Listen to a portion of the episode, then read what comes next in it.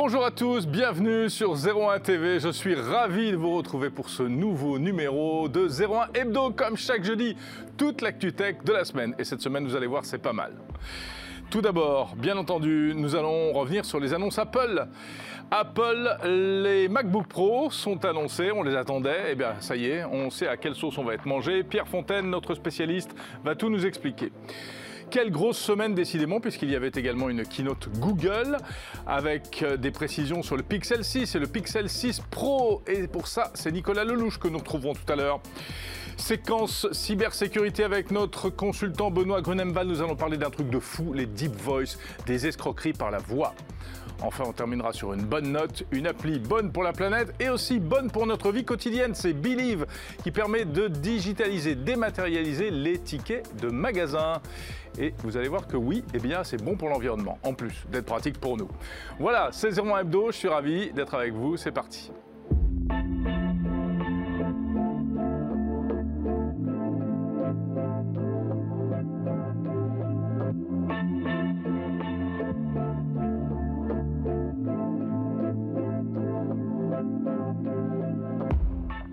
Cela ne vous aura pas échappé, évidemment, d'habitude nous sommes deux ici même, hein, avec mon camarade François Sorel, qui exceptionnellement n'est pas là, il m'a donc laissé la boutique. Euh, vous le retrouverez, eh bien, euh, pas plus tard que ce soir d'ailleurs, sur BFM Business, comme tous les soirs pour Tech Co, mais un Tech, un Tech Co délocalisé à Lille ce qui explique son absence d'aujourd'hui. Mais malgré tout, on vous a euh, concocté avec toute l'équipe une très belle émission et on commence tout de suite avec l'actu.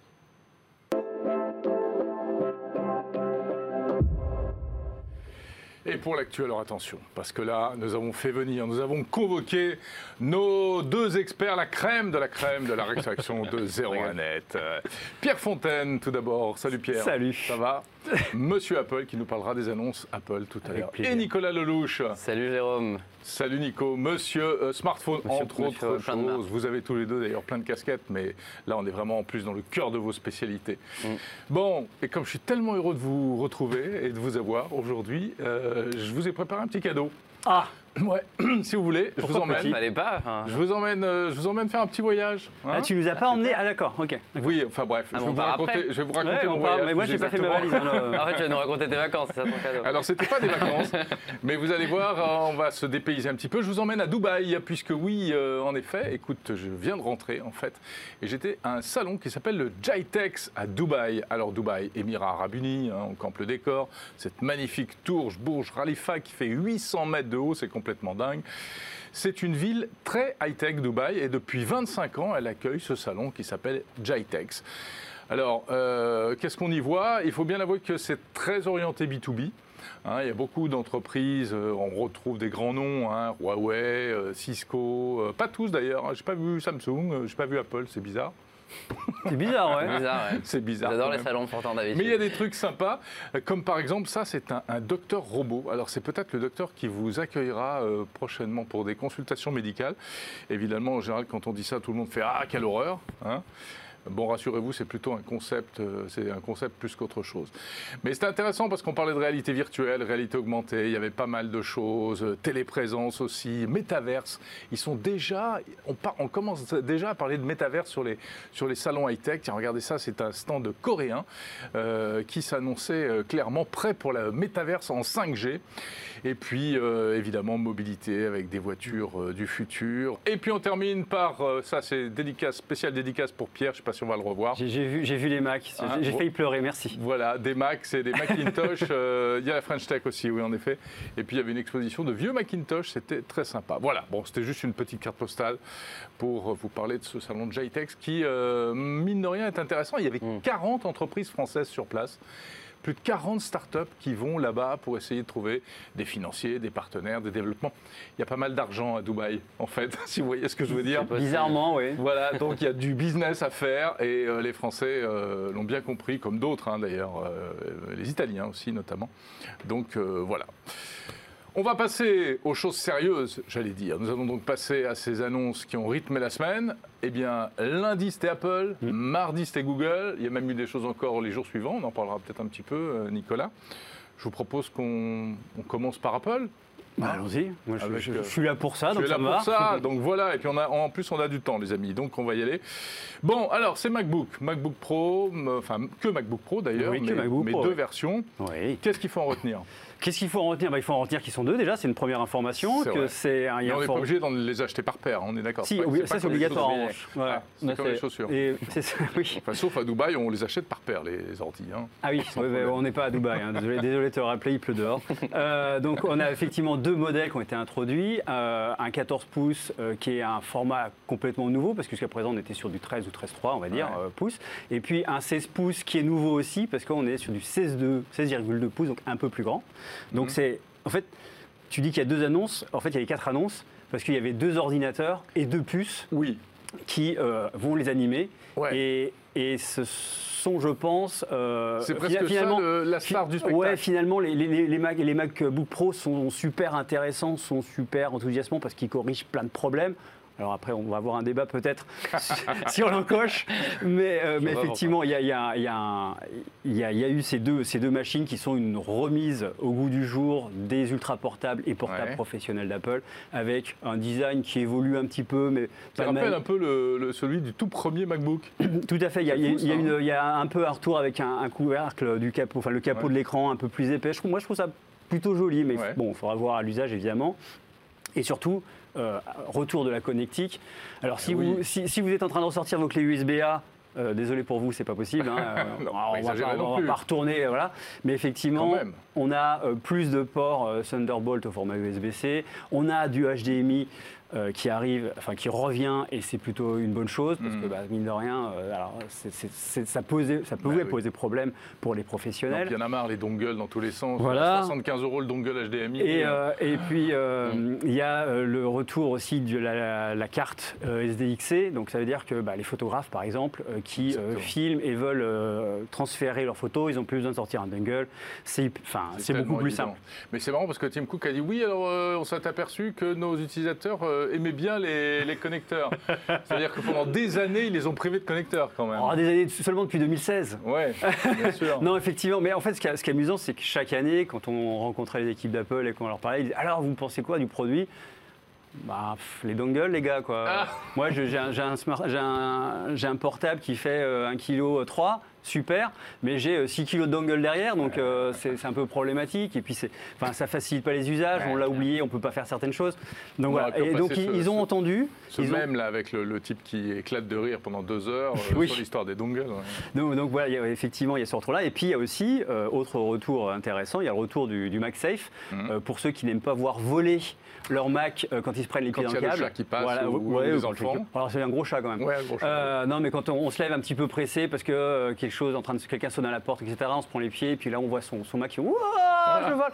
Voilà, ça normalement ça, ça devrait être fini avec le Max F3 Voilà, qui revient. monté et tac, ça se Voilà. sépare immédiatement. Et, et- et vu qu'on parle de- vu qu'on parle du Max F, on va parler de la recharge rapide, rapide, euh, la recharge rapide rapidement. Ouais. Euh, il y a Mais pardon, sur la recharge, moi je m'étais quand même bien habitué à la recharge USB-C euh, qui est compatible avec les autres appareils. je suis complètement d'accord. Euh, ça marche de tous les côtés de l'ordi, un coup à Peut-être droite, qu'ils auraient un dû mettre un dongle. Non, mais maintenant qu'on s'est bien habitué à l'USB-C et que Non, moi j'étais désintoxiqué du il- Il est MagSafe. toujours possible, USB. Si, la, la- la recha- la recharge en USB-C voilà, est toujours possible. venir, La, recharge en. USB-C est Ouais. toujours possible. Euh, en fait, le, le- le- le boîtier euh, qu'on achète, on peut lui mettre euh, ce qu'on veut euh, au bout. Donc, c'est tout à fait possible de, de dire bah, je vais mettre un câble USB-C euh, vers, vers USB-C. Mais euh, effectivement, ils ont réintroduit le MagSafe pour ceux qui donc ne veulent pas voir voler euh, leur appareil. Et ce qui est intéressant, c'est que alors j'allais dire sur tous, non. Euh, à, partir d'une à partir du- d'une certaine taille de chargeur, en fait, on a une recharge rapide Ouais. euh, qui permet d'avoir 50% de batterie en 30 minutes, donc ce qui est plutôt une bonne chose. Il faut un chargeur spécial. Mais il faut, en fait, le, le modèle de base qui est livré avec le premier euh, modèle euh, de, de MacBook 16 pouces, euh, enfin 13 et 16 pouces, Ouais. euh, pardon, 14, 14, et 16 pouces, je vais y 14, arriver, euh, ne le permet pas. Il Ah. faut, voilà, c'est qu'en fait, il faut euh, payer une option 20 euros en plus pour avoir un chargeur suffisamment puissant pour en bénéficier. C'est comme les voitures électriques. Tu veux une recharge rapide Ouais, c'est 11 ou je- je- kWh, enfin, c'est- je- Ça vous je- fera 1000 euros de je- plus. j'arrive à comprendre qu'on veuille mettre un chargeur pas trop puissant parce que la machine n'en a pas forcément besoin. Mhm. Euh, néanmoins, limiter euh, cette fonction-là à un type de chargeur qui demande de payer un peu plus, ouais, ouais. c'est peut-être un petit peu déplacé de la part d'Apple qui, par ailleurs, Oui. fait des marges assez intéressantes. Surtout à 20 euros. Voilà. Disons que l'option à 20 euros sur un ordinateur à 2200 euros, on sent qu'ils Ouais, voilà, auraient peut-être pu s'en c'est- passer. C'est Ouais, c'est ouais, un ouais. petit peu. euh, On, on sent qu'ils disent. euh, fr- Est-ce que ce serait pas pour gérer une certaine pénurie de composants ou je sais pas quoi Non, de- franchement, je pense pas. Limiter le truc Non, enfin, euh, je, on sait jamais. Je suis Ouais. pas, je suis pas dans la, dans la chaîne de production d'Apple, donc peut-être que tu as raison. Mais Hmm. non, je pense que c'est juste un moyen de, de faire un petit peu différentiel et puis dire, allez, oh, 20 euros, c'est rien. Mais Hmm. c'est- quand on a 20 euros fois X, Ouais. ça devient intéressant quand même. Donc, ouais, l'ordi avec mamie, mamie qui arrive, je te l'offre le chargeur rapide. je, je préférerais payer le chargeur.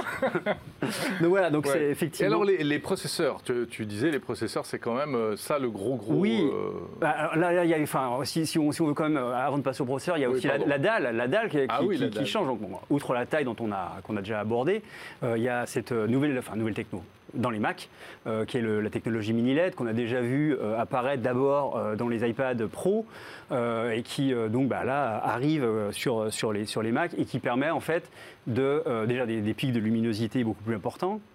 Donc c'est une dalle qui est compatible HDR, Mhm. donc ça c'est intéressant avec des pics de luminosité à, à 1600 nits ou candela par mètre carré, vous prenez l'unité que vous voulez, c'est la même chose. Euh, donc ça c'est- pas mal pour les professionnels, Pour parce qu'on rappelle que c'est des machines professionnelles. Mm. Euh, et puis euh, il y a aussi un taux de rafraîchissement, alors c'est la technologie ProMotion, hein, c'est les, les qu'ils ont mis chez Apple, qui permet de faire varier la fréquence de rafraîchissement de la dalle de 24 Hz à 120 Hz qui a fait son apparition sur l'iPhone 13. qui a fait son apparition sur, l'iPhone 13 euh, en septembre. Alors sauf que c'est pas c'est pas la même technodale vu que c'est de l'OLED Mm. et donc on n'a pas la même euh, le, le même euh, la même fourchette de vitesse de rafraîchissement parce que c'est du 10 Hz au plus bas euh, sur les Mhm. iPhones. Donc voilà, c'est là sur les sur les c'est de 24 à 120. Bon, c'est pas les mêmes usages, c'est pas la même techno derrière, mais donc ça permet effectivement euh, bah, d'avoir plus de fluidité dans certains cas. mais sachant que pour les professionnels, s'ils veulent un rafraîchissement à 60 Hz par exemple ou à 59 ou peu importe, ils peuvent. Il y a des réglages qui sont préétablis et qu'on peut choisir en disant euh, je les active, euh, Ouais. je les active cette, euh, Tu les as eu entre les mains ou pas encore? Bah non, Non. hein. ah non, Bah non. ah non. Pas encore, c'est sûr. J'aimerais, j'aimerais, mais non.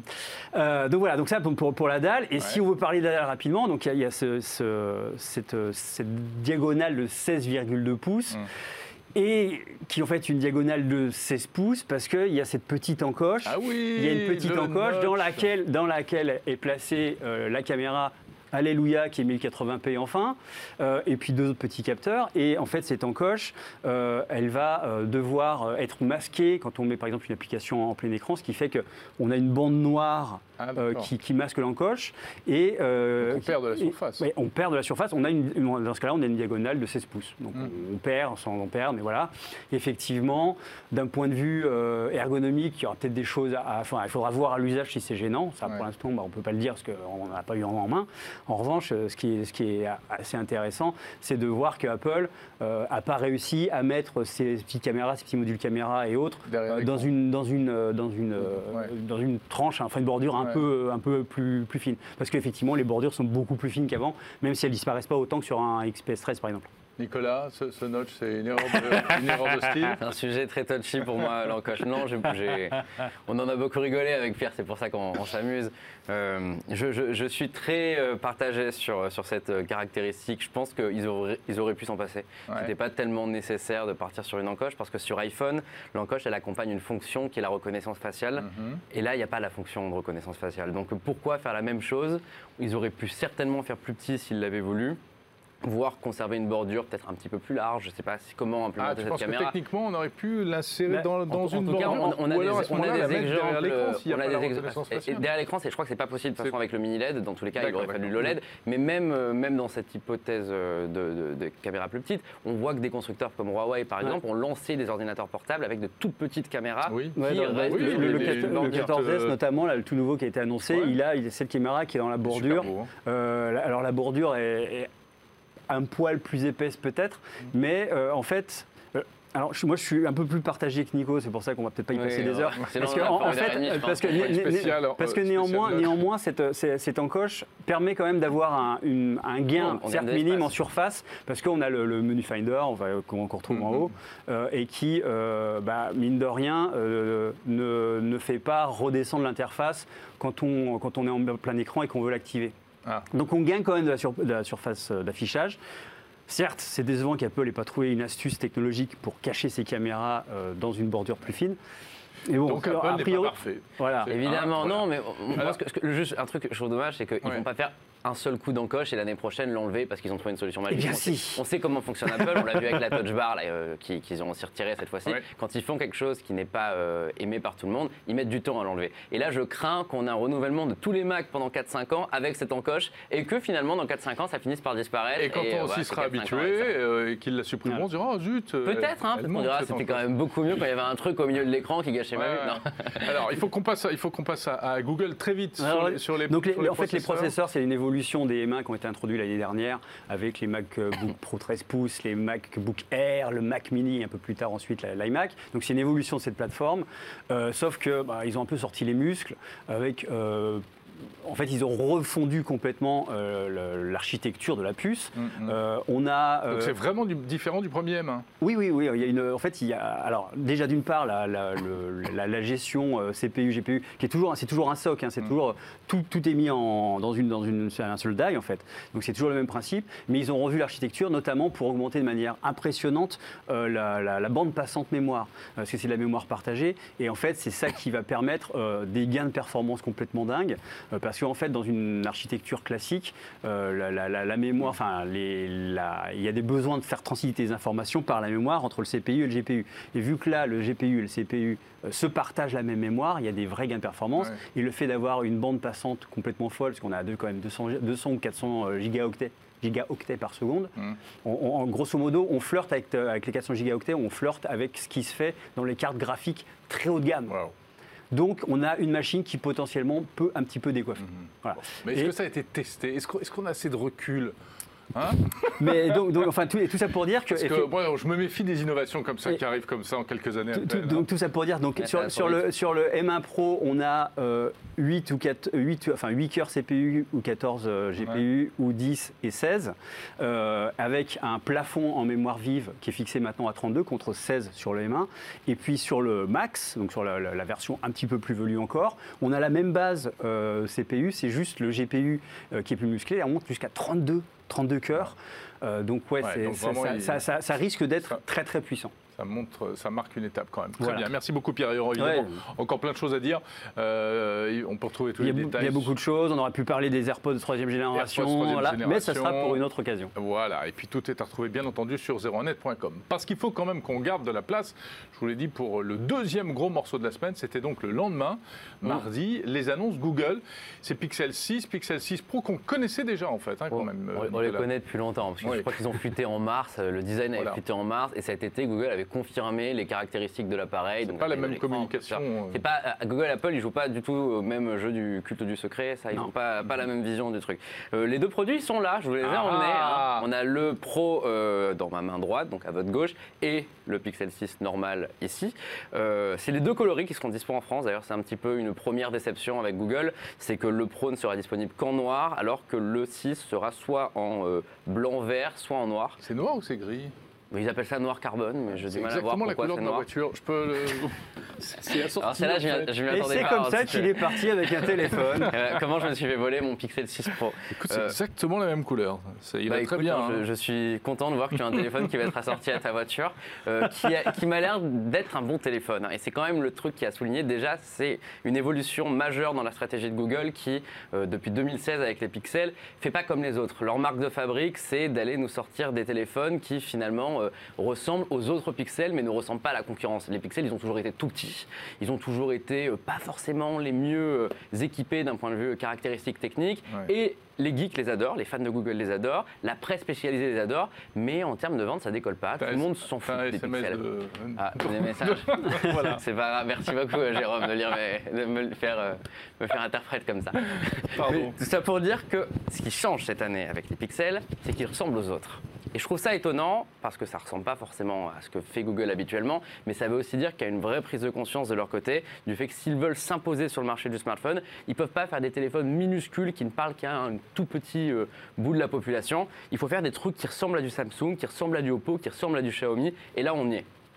Pardon, mais pardon, mais la barre. euh, Oui, appareil et alors ça, photo, c'est- euh, ça, c'est la particularité. La barre appareil photo, elle, elle est particulière. Après, moi, je- c'est franchement, c'est pas du tout un point négatif. Mm. Je trouve que ça donne plutôt du charme au téléphone. Ça lui permet, quand il est sur une table, de pas euh, chavirer dans tous les sens C'est comme vrai. d'autres téléphones. La plupart des gens l'utiliseront avec une coque, et tant mieux parce que le matériau utilisé, là, il est absolument dégueulasse. hein. Je suis désolé, Ah bon mais je vois pas d'autres mots. Ça, ça, ça- ça prend les, les empreintes comme J'adore pas possible. Blah, Non mais ça, prend les empreintes, ça glisse. Euh, si vous vous lavez les mains, vous l'attrapez, vous avez l'impression que vos mains sont sales juste après. Il faut vraiment une coque sur ces produits. Je sais pas pourquoi Google n'a pas fait un matériau mat comme tout le monde, parce que ça n'a vraiment aucun sens d'utiliser. Quand tu sors de la boîte, c'est très beau. c'est beau, mais après, bon, voilà, là-dessus, c'est c'est moyen. Mais sur, euh, sur ces produits, pour revenir à la stratégie, on est sur des tarifs qui sont hyper intéressants pour ce que c'est. On est sur du 649 euros sur le Pixel 6 et 899 euros sur le Pixel 6 Pro. Sauf que ces produits, ils ont sur le papier tout ce qu'un Galaxy à plus de 1000 euros a. À savoir, bah là, sur le Pro, un zoom périscopique, un capteur de 50 mégapixels, un processeur haut de gamme qui est développé par Google. C'est une première. hein. On n'est Mhm. plus sur les puces Snapdragon. C'est le Tensor qui a été développé par Google, qui, euh, soit disant, on a du mal à savoir exactement ce qu'est cette puce. Hein, on va pas se mentir, parce que eux disent qu'ils ont développé tout le truc en interne, sauf que des gens disent qu'en fait, ils se sont, sont basés sur, euh, sur les processeurs Exynos de Samsung. On peut pas trop savoir exactement où est le truc. En tout cas, à terme, Google va prendre complètement son indépendance, mais là, c'est le début. C'est une puce haut de gamme, ce qui leur permet donc de monter en puissance par rapport au précédent modèle. On a un écran incurvé sur le premier, un écran plat sur l'autre. Dans les deux cas, c'est de l'OLED, c'est ultra lumineux. Enfin, franchement, ils sont vraiment fait des efforts. Ils n'étaient jamais allés sur les capteurs d'empreinte sous l'écran. Là, on a un capteur d'empreinte sous l'écran et il marche super bien. hein. Je suis Mhm. assez étonné euh, dans mes premiers tests par la rapidité de tout ça. On a un produit qui est monté en gamme brusquement et qui, si Google arrive à suivre d'un point de vue inventaire, parce que ça a toujours été un des défauts euh, de- des pixels, va potentiellement gagner énormément de parts de marché et venir concurrencer les acteurs chinois. Nico, au-delà de l'aspect hardware pur, euh, en termes de fonction, il y a des choses sympas. Euh, ils sont quand même, ils ont, ils ont été bons dès le premier modèle sur la photo notamment. Oui, alors. Il y a du nouveau sur la photo. Euh, un, truc à prendre en compte, c'est qu'au moment où, euh, où on discute, je n'ai pas le droit de vous donner les résultats euh, de mes tests. Parce qu'on a signé un contrat avec Google sur le prêt et euh, tous les tests sortiront en début de semaine prochaine. Ça, c'est public. Donc, je ne peux pas vraiment rentrer en détail. Du coup, je ne vais pas vous dire que l'appareil photo est très bon, mais je vais vous dire qu'il n'est pas mauvais. Ouais. Comme ça, on répond un peu inversement.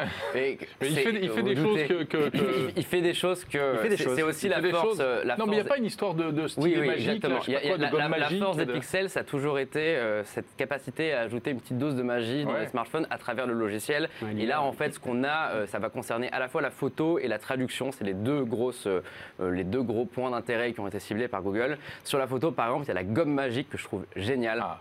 Par exemple, là, je te prends en photo. Mhm. Euh, J'ai pas envie que tu aies une tablette et un À téléphone sur il y a l'écran. François. Il peut y avoir François. Voilà, là, il n'est pas là aujourd'hui, mais d'habitude, il y a François. Eh bien, euh, Google va automatiquement reconnaître François et te Ouais. reconnaître et vont me proposer de De d'éliminer l'un un des deux. deux. Donc je touche Génial. et tu vas être éliminé. Si et là, Staline en avait eu l'occurrence, ça. Mais non, on peut faire ça avec tout. C'est-à-dire que là, si je veux éliminer ton téléphone, j'entoure ton téléphone sur la photo et en une ou deux secondes, il va disparaître.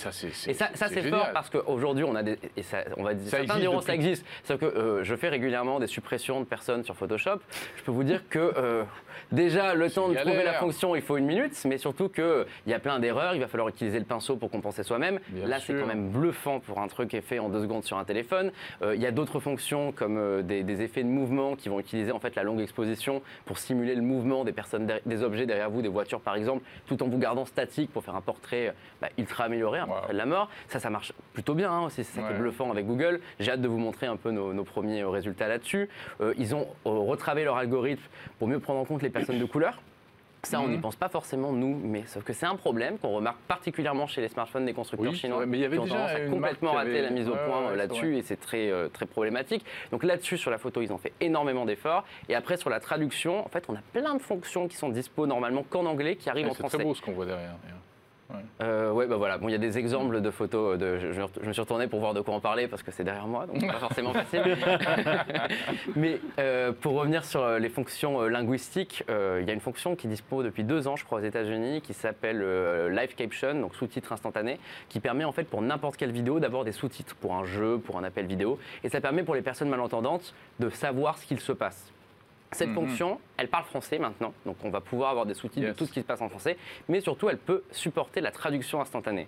Et ça aussi c'est bluffant, parce que vous regardez une, une- une- un- je sais pas pourquoi, vous avez envie de regarder une émission en japonais et vous, vous avez les sous-titres en français en direct, peu importe le, Non, mais la y a plein plateforme de vidéos utilisée. sur YouTube. Ça marche sur YouTube aussi Ça marche Oui, bien sûr, surtout, surtout absolument tout ce qui passe par les haut-parleurs du téléphone. D'accord. Va y avoir ça, va y avoir des fonctions de traduction instantanée dans les messages. Et aussi, moi j'adore le dictaphone de Google, que je- je- les Américains l'ont depuis deux ans.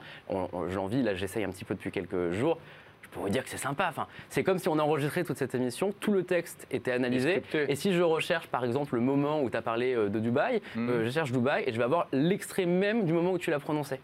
Non, mais ça- Personne d'autre ne fait ça. Et en, en soi, ce qui est dommage, c'est que ça, il pourrait le faire sur tout l'univers Android, mais qui commence par les pixels. Donc, c'est pas forcément le produit qui permet de faire ça, mais le fait d'avoir ces fonctions en avant-première, d'avoir des choses qui n'existent pas ailleurs, c'est quand même super cool. Et je pense que c'est pour ça que ces pixels, ils trouveront un public à la fois chez les technophiles et peut-être chez d'autres personnes, parce que le prix est intéressant et parce que Google est peut-être en train de faire euh, les bonnes choses.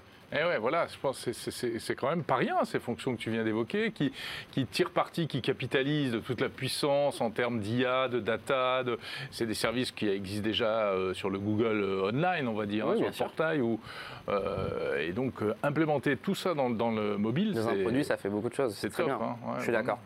Bah écoute, bravo, merci. Donc les tests, c'est quand? Euh, en, dé- en tout début de semaine prochaine. D'accord, sur 01net.com. Sur zéronet.com, oui. Parfait. On commencera par le Pixel 6 Bah, Pro. super. Un mot à ajouter, euh, Pierre Fontaine? Super. Tu as le droit de t'exprimer sur les Google. Non, non, mais moi, je moi je je j'ai toujours été très impressionné par la, la façon dont ils intègrent de l'intelligence artificielle Oui, oui. Mhm. euh, dans leurs appareils. Maintenant qu'ils le font en local en plus, dans la plupart des cas, ça devient vraiment intéressant. Et moi qui suis euh, un utilisateur de produits Apple depuis euh, bien avant l'iPhone, euh, c'est vrai que ces, produits-là deviennent à chaque itération de plus en plus tentants et ceux-là sont vraiment très très tentants. Tout à fait, super. Merci beaucoup d'être venus l'un et l'autre. Pierre Fontaine Merci. et Merci. Nicolas Lelouch de la rédaction de 01net.com, nos experts, euh, contributeurs réguliers évidemment de cette émission. On va rester justement dans l'intelligence artificielle avec peut-être, euh, vous allez voir, le, le pire de ce qu'on peut faire avec l'intelligence artificielle. Mais heureusement, ça permet aussi de réparer le pire. On voit ça avec notre spécialiste cybersécurité tout de suite.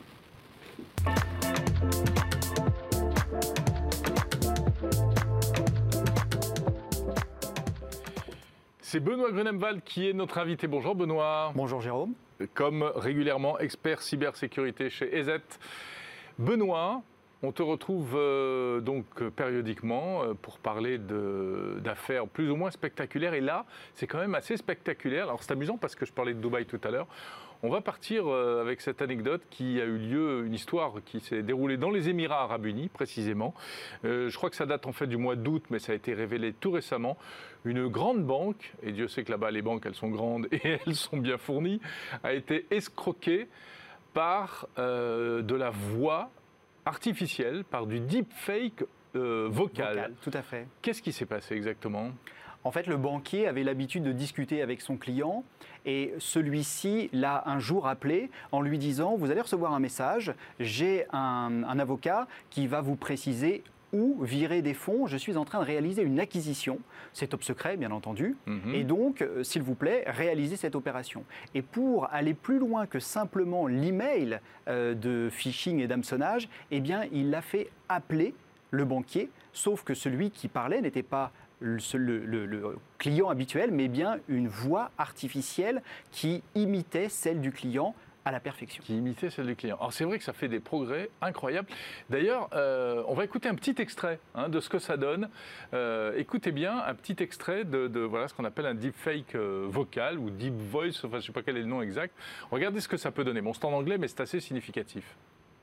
Hi, Pedro. This is, and I need your immediate assistance to finalize an urgent business deal. Bon, la qualité n'est pas top, mais on sent qu'il y a quand même une fluidité. On se le refait une fois, c'est possible, euh, Pierre? Hi, Pedro. This is, and I need your immediate assistance to finalize an urgent business deal. Ouais, ça paraît un petit peu haché quand même, non? C'est aujourd'hui assez haché. Quand on considère que euh, la banque était aux Émirats arabes unis et que celui qui appelait était censé être aux États-Unis, on peut se dire qu'on Ouais. peut jouer sur la, sur la qualité, qu'il y a certainement une marge d'erreur. Mhm, D'accord. Euh, on pourrait tout à fait faire une, une émission avec euh, François euh, en virtuel complètement, virtuel. euh, image virtuelle et son virtuel, et Il on lui ferait dire exactement, et on lui voilà, ferait dire ce que l'on veut. Et c'est la, la deuxième attaque qui est recensée euh, sur ce sujet-là. Euh, alors bien souvent, on, on s'aperçoit que l'utilisation de la fausse voix est toujours couplée à d'autres techniques, parce qu'il est quand même assez rare euh, qu'une personne agisse sur un simple ordre Bien téléphonique. sûr, bien Donc sûr. on s'est aperçu qu'il y avait une attaque sur une filiale anglaise d'une société euh, allemande, dont le président de la filiale anglaise a reçu un ordre de virement de la part de son président en Allemagne. Mhm. Et là, encore une fois, c'était très bien fait parce qu'ils ont rajouté un accent dans le- le- la fausse voix Ouais. pour que l'utilisateur soit floué euh, le, mieux possible. Ouais, c'est ce qu'on appelle les arnaques au président. hein. Exactement. Donc là, la euh, combinaison de l'arnaque au président et venir rajouter un élément euh, personnel, j'ai envie de dire, Ouais. euh, permet de, de finaliser cette, cette arnaque. Donc on voit qu'on est quand même arrivé à un niveau assez spectaculaire, puisque finalement c'est du texte qui a été écrit et qui est transformé de manière vocale. On voit les conséquences dramatiques, enfin graves que ça peut avoir. Est-ce qu'il y a des moyens de se protéger? Comment est-ce que les entreprises appréhendent ce problème? Est-ce qu'elles sont conscientes du risque? Et est-ce qu'elles commencent à mettre en place des sécurités? En fait, on s'aperçoit que euh, c'est un nouveau vecteur pour notamment la fraude au président. Il existe des techniques qui sont euh, à adopter quand on est en entreprise, mais même euh, quand on est en tant que particulier, parce que quand on reçoit, par exemple, dans sa messagerie instantanée, aujourd'hui on peut tout à fait écrire, mais on peut également s'échanger des messages vocaux. Donc on pourrait imaginer, un scénario catastrophe, hein, mais on pourrait imaginer que des attaquants nous envoient dans nos messageries euh, des, des- des messages vocaux qui, De personnes qu'on de connaît personnes que l'on connaît. Oui, est-ce que tu peux m'envoyer un peu d'argent Euh, Je suis bloqué à l'autre bout du monde. Exactement, euh, donc la version euh, deep, deepfake de- de- du- du message habituel. On pourrait aussi imaginer que lorsque l'on nous appelle sur notre téléphone et qu'on ne répond pas, si on a activé cette fonction, eh bien on reçoit le message vocal enregistré par messagerie électronique. Donc on pourrait tout à fait dire, je ne fais pas d'appel, j'envoie directement un message qui dit, euh, ben, effi- j'ai encore une fois besoin d'argent, s'il te plaît, rappelle-moi. Ouais. Donc la, la première chose, c'est d'être toujours très méfiant euh, quand on reçoit des messages qui sortent de l'ordinaire. Mhm. On le fait parfois avec les enfants quand on leur dit à la sortie de l'école, si quelqu'un vient te chercher et qu'il dit je viens de la part de ton papa ou de ta maman ou de qui que ce soit, eh bien donne-moi le code secret. Donc Mm. établir un mot de passe euh, entre euh, utilisateurs en entreprise est important et aussi définir ce que l'on peut faire ou ne pas faire. C'est-à-dire que si moi je suis président de mon entreprise, eh bien je vais dire à tous mes employés je ne vous demanderai jamais de ceci, ceci, ceci, par exemple, virer de l'argent au-dessus d'une certaine somme ou dans Oui, un pays établir des étranger. règles de- de- au départ. hein. Complètement. Oui, Donc ça, les- ça permet de, bah, de, de s'assurer que euh, la personne qui vous appelle, même si elle euh, utilise le- la voix ou les emails euh, de votre président, eh bien vous ne Bien succomberez pas à la tentation d'agir très vite euh, et en toute discrétion. C'est bien souvent d'ailleurs le problème. Euh, Ouais. Et puis ensuite, euh, l'authentification multifacteur, Mhm. euh, où on va bah, vérifier, s'assurer que le, le, le- le- le- le processus est sécurisé par une Avec authentification éventuellement multifacteur. d'autres facteurs biométriques, parce que la voix, c'est un élément biométrique, mais qui là, dans le cas présent, est, est- est compromis. Oui. Euh, Oui, oui. Est-ce que, du coup, on peut demander, euh, eh bien, de, est-ce qu'il y aura demain des dispositifs permettant facilement de faire de l'authentification rétinienne par empreinte digitale Enfin, empreinte digitale, ça existe Empreinte déjà. digitale, Oui, on, se logue euh, quasiment tous les jours Ouais, avec son empreinte digitale sur Mais le on n'utilise pas encore ça pour euh, des échanges euh, marchands. Enfin, je crois pas. Non, entre, on, est plutôt sur des cartes à puce. Quand on est avec sa Oui, banque, par voilà. exemple, on est plutôt sur des cartes à puce sur lesquelles on va en plus saisir un deuxième code PIN, donc ce qui rajoute de la complexité pour, euh, pour la fraude. Alors, Mais je- c'est quand même un, un- un- un point qu'il faut prendre en compte. Bien et les, grands, euh, les grandes plateformes de, de GAFAM euh, ont travaillé sur le sujet. Certains ont mis à disposition des logiciels permettant de détecter à la fois les deepfakes et la catégorie deepfake vocale. Et d'autres euh, combattent les deepfakes en ayant des algorithmes sur leur plateforme quand on veut poster quelque chose. Mhm. Alors justement, finalement, on voit bien l'importance du mot de passe, quel qu'il soit, quelle que soit la forme qui- qu'il a. Euh, c'était le mois de la cybersécurité, c'était la grande fiesta du mot de passe le mois dernier. Hein. Bon, c'est un, ça a été décrété, c'était décrété mois de la cybersécurité. Je ne sais pas si ça a vraiment atteint euh, tout le monde, le grand public et autres, mais est-ce que euh, euh, quel est le bilan? Est-ce qu'on peut faire un bilan un peu? Vous êtes professionnel de ce secteur. Euh, comment ça s'est passé? Est-ce que le- ça sert à quelque chose ce genre d'opération? Alors ça sert parce que tout un mois euh, au niveau européen en plus nous donne à nous la possibilité de nous exprimer vers une cible qui est plus grande euh, que simplement une cible de professionnels. L'idée, c'est de sensibiliser, faire de la prévention, etc. hein. Complètement. Et, et sur le sujet des mots de passe, c'est vraiment un sujet qui reste critique. Alors moi, le premier conseil, c'est euh, il n'y a plus de mots de passe en fait, il y a des phrases de passe. Ah, On pourrait tout à fait dire, euh, par exemple, il pleut aujourd'hui à Paris, mais c'est exceptionnel. oui. On saupoudre cela de un ou deux caractères spéciaux, plus d'un chiffre, et là, on se retrouve avec un mot de passe tout à fait robuste, long. On Mhm. recommande généralement une quinzaine de caractères, et ce mot de passe-là va être extrêmement complexe à deviner Il pour un attaquant. C'est la longueur qui est importante aussi. La longueur est, est- est très très importante dans- dans le mot de passe. dans le mot de passe, Voilà. effectivement. Une quinzaine de Mais caractères. bon, il ne faut, pas- il faut pas les oublier non plus, ces, mots- ces caractères spéciaux qu'on rajoute. hein. Euh, Alors généralement, quand on écrit, euh, alors ça fait quelques années que moi j'utilise des phrases de passe, Ouais. et c'est vraiment extrêmement rare pour pas dire, je n'ai jamais On oublié une pas. phrase de passe. Surtout que euh, si on utilise un gestionnaire de mots de passe, lui Oui. va se charger des mots de passe, euh, les courants ou pas. Mhm. Et en fait, nous, on va retenir généralement trois ou quatre phrases. Tout Et ces trois ou quatre phrases, on va s'en servir pour déverrouiller euh, son ordinateur, pour accéder à son compte de messagerie et à son gestionnaire de mots de passe. Mhm. Et au final, ces trois mots de passe-là, phrases de passe-là, on va les utiliser tellement souvent qu'on ne pourra pas les oublier. Euh, parce qu'aujourd'hui, sinon, on, on serait censé retenir combien de mots de passe pour notre vie quotidienne?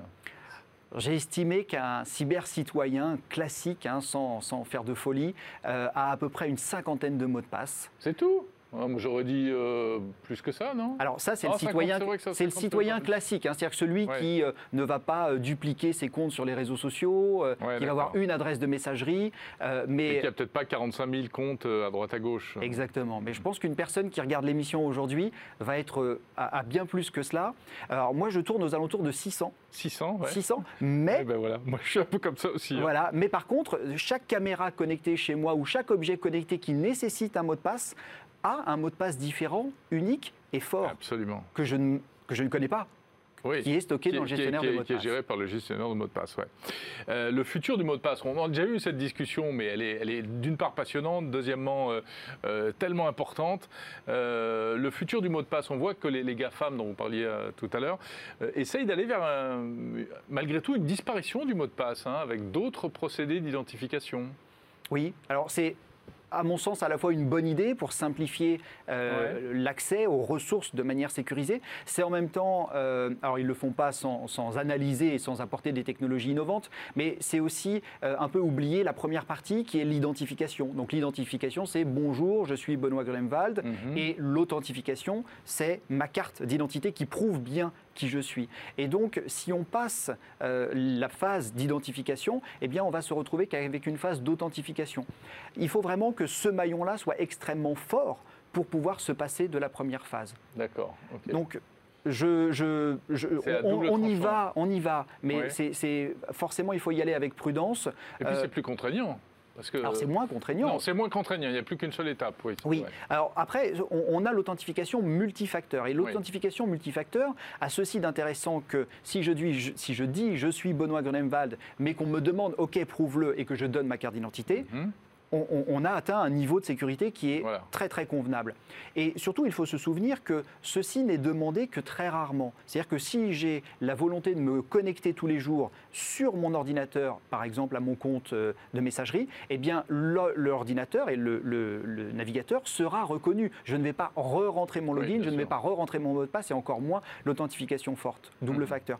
Par contre, si quelqu'un à l'autre bout de la planète ou même à côté de chez moi veut se connecter à mon compte, eh bien dans ce cas-là, on lui demandera l'authentification multifacteur. Ce qui d'ailleurs quand même n'est pas sans poser certains problèmes quand on voyage, parce que alors, dès qu'on n'est plus dans son pays, on a l'impression d'être un étranger en allumant son ordinateur. Complètement. Ouais, on retombe dans une. Il y a des demandes d'authentification permanentes, il faut tout re- recommencer à zéro. euh. lié à la GOIP notamment, Voilà, ou même ouais. quand on utilise un, un VPN et que ce VPN va vous sortir du territoire vrai. euh, Ouais. habituel. Mais VPN, grande question. Il faut utiliser un VPN C'est pas. c'est pas le sujet du jour, mais la, sujet ré- du jour, la mais- réponse est oui quand on est professionnel. Euh, et puis après, de manière récréative, si on veut aller voir des contenus qui ne sont pas autorisés dans nos pays, la seule Ouais. solution c'est le VPN. Mais là, on est plus sur Et une pour question de protéger sa connexion quand on se connecte à des, des points d'accès gratuits. Alors, la réponse ça est oui. Euh, si oui. vous êtes dans le train, par exemple, les vacances approchent, vous allez prendre le train, vous allez prendre l'avion, vous serez euh, dans différents endroits publics. Des fois, il y a des points d'accès qui ne sont pas les vrais points d'accès. Ouais. Méfiez-vous, si vous voyez Wi-Fi gratuit, c'est pas forcément celui de la gare.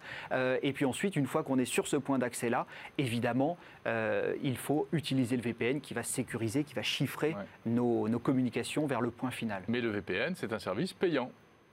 Il existe des services gratuits, il existe des services payants. C'est à chacun de choisir le contrat qu'il va avoir avec l'entreprise qui euh, va lui fournir le service. Est-ce que c'est gratuit? Dans ce cas-là, il y a une contrepartie. Laquelle? Et si c'est payant, on sait quelle est la contrepartie. Bah, au moins, c'est plus clair. Mais ça coûte plus cher. Voilà. Bon, bah, écoutez, super. On a, on a fait bien le, le tour du problème de manière très large. Merci beaucoup. Merci pour ces explications, euh, Benoît Grunemwald. Des aides, on vous retrouve euh, très bientôt, puisque vous avez votre rond de serviette hein, dans 01 Hebdo. Avec plaisir, c'est toujours un grand Et plaisir. on sera ravis de, de- Parce que vraiment, la cybersécu, c'est un, un puits sans fond. On a l'impression que toutes les semaines, il y a des nouveaux sujets. On ne peut pas évoluer vers une transformation numérique sans adjoindre la sécurité en parallèle, voire même avant si possible. Bien sûr. Merci beaucoup, Benoît. Merci. On va poursuivre ce 01 hebdo avec, je vous l'annonçais dans le sommaire, notre séquence Tech Care, et c'est-à-dire donc une application, une innovation française euh, positive, à impact. Et aujourd'hui, on va parler d'un problème qui vous concerne, j'en suis sûr, quand vous faites vos courses. Vous êtes comme moi, vous en avez ras-le-bol des petits tickets imprimés sur papier qu'on vous donne. Eh bien, il y a des solutions pour éviter ça, et on en parle tout de suite avec notre invité.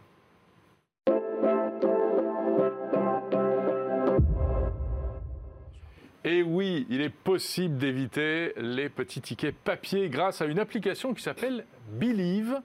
Ça s'écrit B-I-2-L-I-V et je suis ravi de recevoir son cofondateur Ruben Kaloun. Bonjour. Bonjour. Merci d'être là sur le plateau de 01 Hebdo. Alors, Believe, euh, ça fait penser euh, évidemment à Bill, hein, Oui. la, la facture en anglais. Oui. Donc, il y a un petit jeu de mots. Expliquez-nous un petit peu exactement euh, ce que vous proposez aux utilisateurs. Bien sûr, déjà merci de me recevoir sur, euh, sur votre plateau. Donc euh, Believe, c'est une solution qui permet de dématérialiser les tickets de caisse, ce de manière éco-responsable. En réalité, notre vision, c'est vraiment de faire euh, de chaque utilisateur un acteur pour l'environnement en lui permettant de récupérer son ticket de caisse instantanément après le paiement, sans téléchargement d'application, sans inscription préalable, sans aucune euh, demande de- d'email ou quoi. C'est vraiment instantané. Sans téléchargement d'application? Non. Ah bon Alors comment ça se passe? Je vais faire mes courses, je vais acheter, tiens, euh, derrière vous sont des images dans, dans- dans une cave à vin. Exactement. pas? Exactement. Donc j'achète euh, du vin à consommer Oui. euh, avec modération bien entendu. Exactement. Et euh, qu'est-ce qui se passe alors? Et donc, nous, au préalable, on s'intègre justement avec le logiciel de caisse. Et donc, avec l'accord du magasin, on place un QR code donc, qui est éco-conçu, Mhm. plastifié à la pulpe de bois. Donc, c'est en ce moment justement à RD. Et donc, la personne fait ses courses comme d'habitude, paye comme d'habitude. Et à la fin du cycle donc, de paiement, Mon de Dieu, la même manière- de la même manière qu'elle tend sa main pour prendre son ticket en papier, eh bien là, elle tend son téléphone pour récupérer son, son ticket de caisse sur son téléphone, avec le scan d'un QR code. Donc elle scanne, elle scanne le QR code Exactement. et, et les, les infos vont où alors? Ben, les infos vont directement en fait, sur le téléphone, sur le navigateur de, de- de- du téléphone. Et je peux retrouver un historique de tout ça? Oui, oui. Donc il faut que je sois logué d'une manière ou d'une autre? Non. C'est justement la magie de, la, Bah, magie de la tech Expliquez-moi, il y a un truc qui m'échappe là. Euh, en, réalité, euh, en réalité, on arrive justement à avoir accès à l'historique des tickets de la personne, Mhm. notamment en utilisant ce qu'on appelle dans le téléphone le local storage.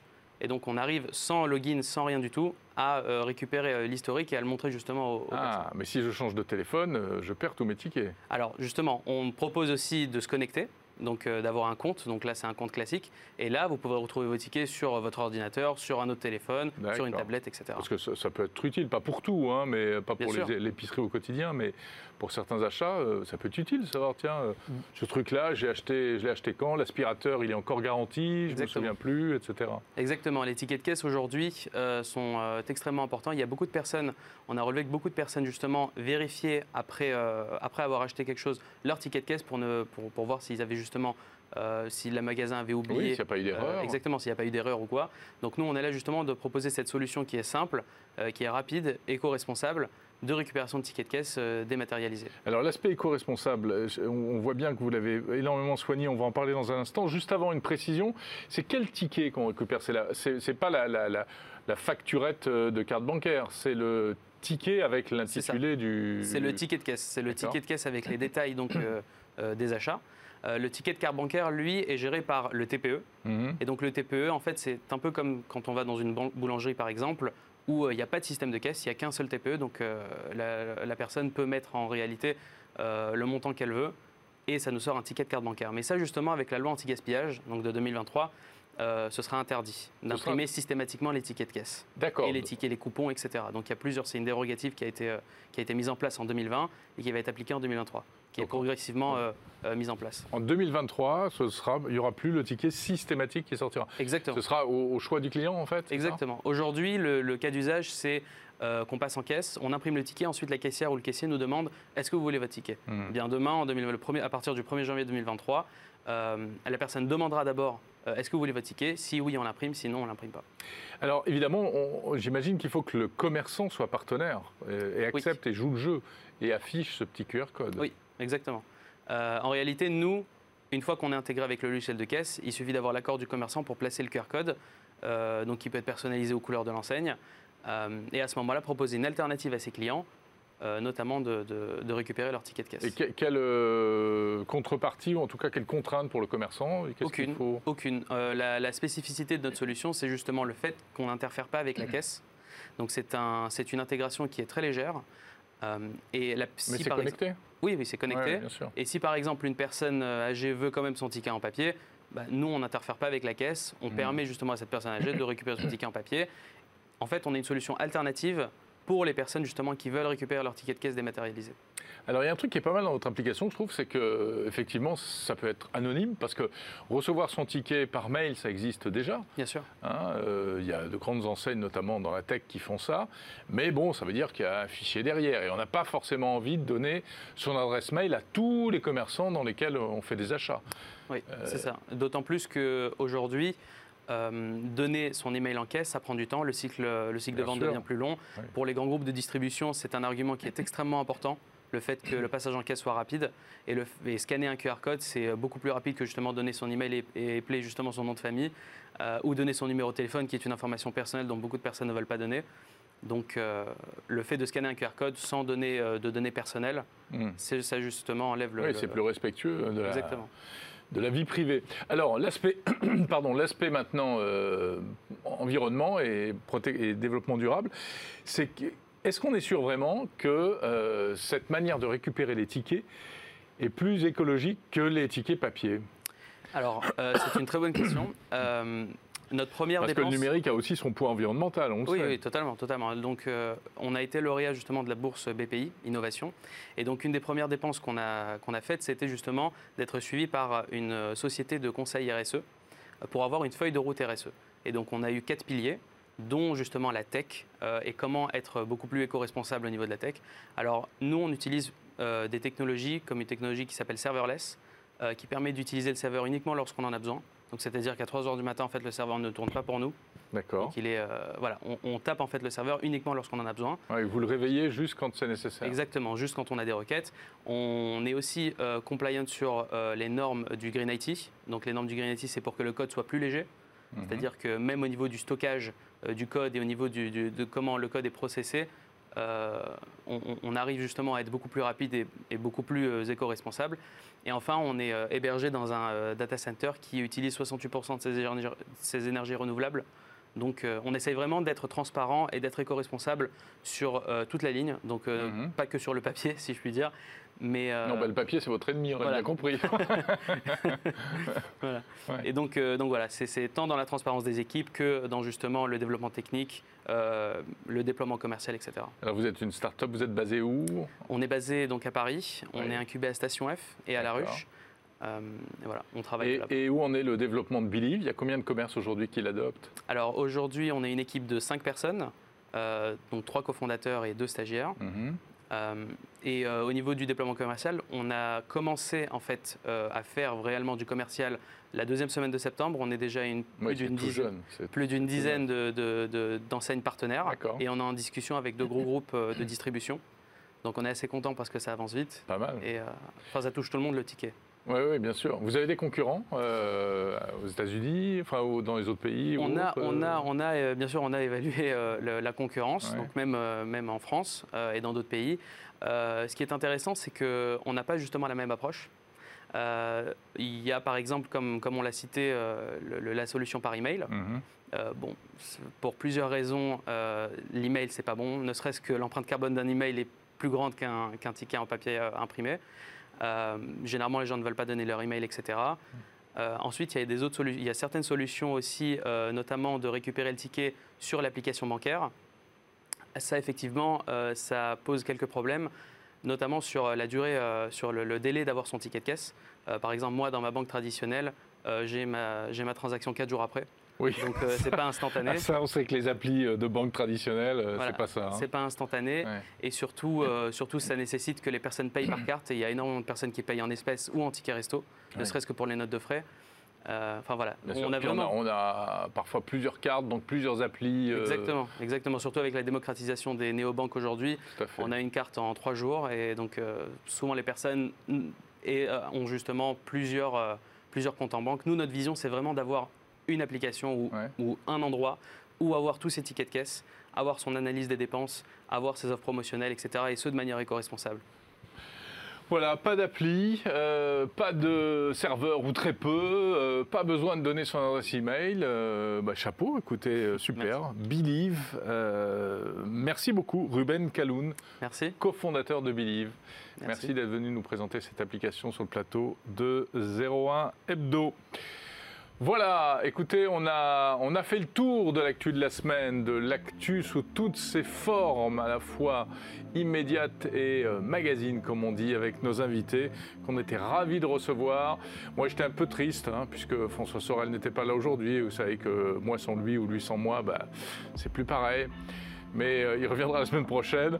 Euh, vous aussi, j'espère que vous serez là la semaine prochaine pour un nouvel épisode de 01 Hebdo.